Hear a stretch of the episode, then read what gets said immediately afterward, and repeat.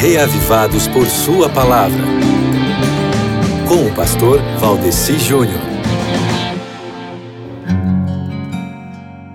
Olá, meu querido irmão, minha querida irmã em Cristo, você que gosta de meditar sobre as Escrituras Sagradas. É um prazer muito grande poder falar mais um pouquinho aqui com você sobre as preciosidades da Santa Bíblia e do que Deus tem a nos ensinar dentro desse projeto Reavivados por Sua Palavra. Hoje com o Salmo 106, né?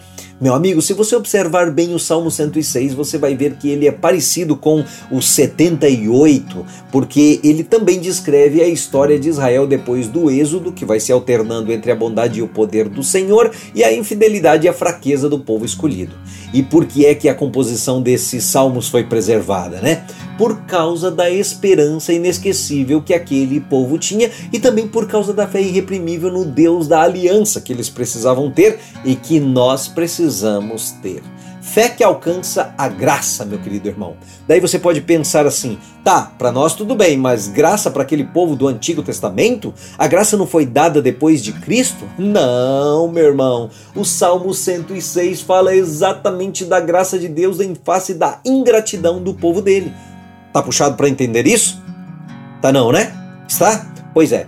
Isso é só o começo. Sua cabecinha vai se esquentar mesmo é quando você se debruçar por cima desse salmo para estudá-lo. Tá pensando que salmos são apenas lindos poemas, textos romantizados, aguinha com açúcar? Não.